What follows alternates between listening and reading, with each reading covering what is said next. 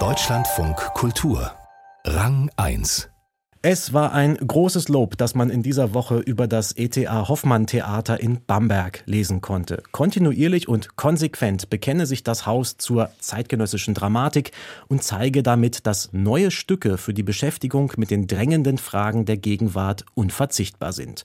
So nämlich begründete die Jury die Verleihung des diesjährigen Preises der Theaterverlage an das Bamberger Theater, auf dessen Spielplan, Uraufführungen und neuen Texten tatsächlich eine Hauptrolle zukommt. Zum Beispiel auch direkt wieder in der kommenden Woche. Da nämlich hat das neue Stück der Autorin und Regisseurin Paula Thielecke in Bamberg Uraufführung. Paula Thielecke war zuvor schon zum Heidelberger Stückemarkt und den AutorInnen Theatertagen in Berlin eingeladen mit ihrem Stück Judith Shakespeare Rape and Revenge und auch der neue Titel verspricht so einiges Who's Afraid of Fuck You All? Paula Thielecke, schönen guten Tag. Hallo, schönen guten Tag. Ihr Stück trägt den Untertitel The Story of Kathy Acker und der rückt damit eine Autorin ins Licht, die in Deutschland, glaube ich, wenig bekannt ist. Im englischen Sprachraum ist Kathy Acker aber tatsächlich so eine Art Ikone der feministischen literarischen Avantgarde. Sie galt als weiblicher Burroughs, auch als die Queen of Punk. 1997 ist sie mit nur 50 Jahren am Brustkrebs gestorben.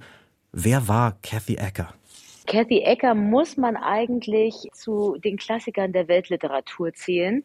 Und mir ist es auch ein Rätsel, dass sie in Deutschland nicht so bekannt ist. Ich vermute, sie wird gerade wieder entdeckt, weil jetzt nach und nach Bücher von ihr, von denen sie wahnsinnig viele geschrieben hat, ins Deutsche auch übersetzt werden.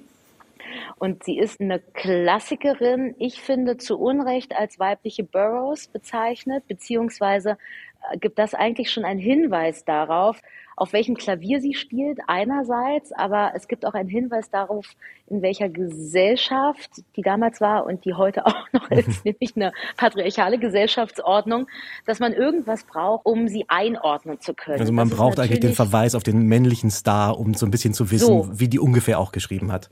Genau, ne? sie war Literarin, sie war Intellektuelle, ähm, sie war aber auch Musikerin, sie war mhm. Poetin, sie war Performerin.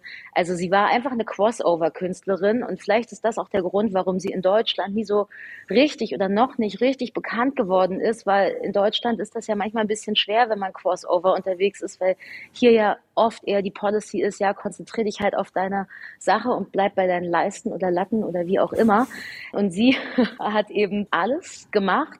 Und was sie sich aber eben zunutze gemacht hat, waren diese männlichen Ikonen, die zu der Zeit eben auch in waren, die wahrscheinlich auch noch ein bisschen mehr gepusht haben und es gleichzeitig einfacher hatten, um Karriere zu machen im Literaturbetrieb. Und sie hat aber dann eine Technik erfunden, zumindest hat sie das behauptet, und zwar hat sie ähm, das Plagiieren zur Kunstform erhoben mhm. und hat dann ihre Texte sozusagen gelabelt als das sind Plagiate von XYZ.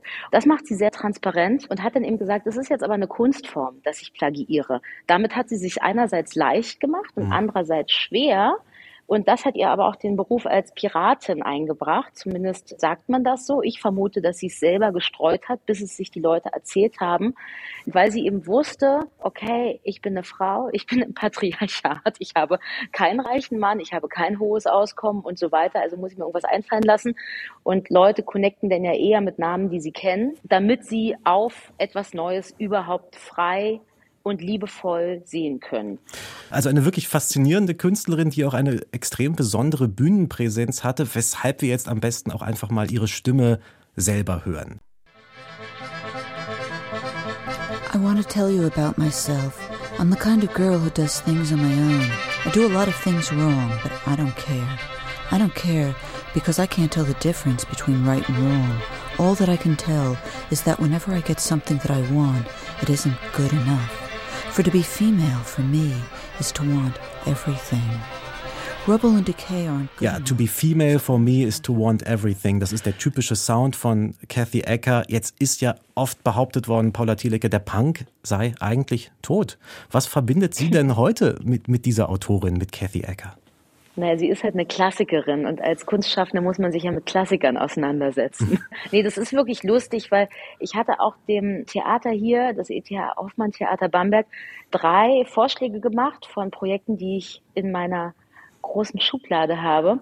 Und ich hatte mich auch ähm, gewundert, dass man sich für Kathy Ecker entschieden hat, was mich natürlich gefreut hat, weil das wollte ich am allerliebsten machen davon und habe dann aber im Zuge der Vorbereitung gemerkt, ja, sie ist eigentlich bei aller Großartigkeit und Genialität, die sie mitbringt, ist sie eigentlich ein alter Hut, weil wir im Diskurs natürlich jetzt schon woanders sind. Also ihre feministischen Ideale haben sich weiterentwickelt. Und das empfinde ich aber als Teil des weiblichen Kunstschaffens, dass man sich auf die bereits Verstorbenen oder die, die zu Unrecht, aus welchen Gründen auch immer zu früh gestorben sind und ihr Projekt nicht vollenden konnten, dass man da das als Inspirationsquelle nimmt und von da aus weiterdenkt.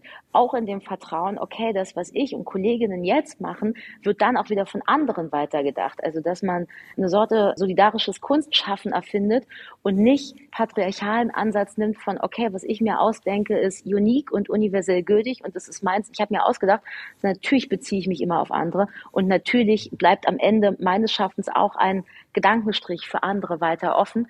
Und deswegen ist es erstmal eine schwesterliche Verbindung, die ich mit ihr empfinde und die auch meine Setzung für die Arbeit hier ist und sein muss.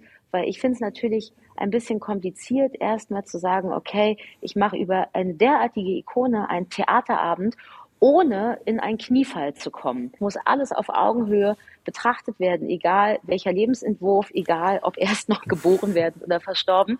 Ich gehe da mal kurz dazwischen. Also jetzt ist es ja aber doch tatsächlich ja, so, dass diese, dass diese Verschwisterung, die Sie genannt haben, so passiert, dass Sie sich ja selber in Ihren Text auch mit hineinschreiben. Also es gibt ja eine Figur, eine Stimme zumindest in diesem Text, die Paula heißt, die dann auch ein überaus intensives Verhältnis zu der Kathy Ecker-Figur hat. Das ist, glaube ich, ein Verfahren, das Kathy Ecker auch in ihren eigenen Texten verwendet hat, also diese radikale Ich-Setzung. Aber jetzt haben Sie eben gesagt, man muss aufpassen, dass es kein Kniefall wird. Wie, wie wahrt man denn diese Distanz, beziehungsweise muss man die überhaupt wahren?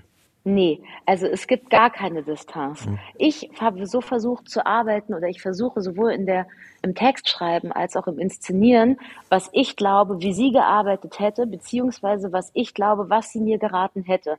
Weil was ein interessanter Punkt ist in Kathy Eckers Biografie, ist, dass sie Dozentin war eher schon da, wo sie schon bekannt war, wo sie den Sprung, den sie aktiv gemacht hat, und sie wollte ja aktiv Karriere machen, wo sie den geschafft hatte, da war sie Dozentin. Und zu der Zeit hatte sie auch Affären mit ihren Studierenden. Und das fand ich einen total interessanten Punkt, weil das ja was ist, was halt so gar nicht geht. So, und sie hat's gemacht und sie hat's veröffentlicht. Und ihre Studierenden, die auch dann wieder geschrieben haben, haben es auch veröffentlicht. Gut, man kann sagen, es war eine andere Zeit oder eine Befreiung. Ich habe jetzt natürlich nichts gelesen von, da war was Machtmissbräuchliches oder so.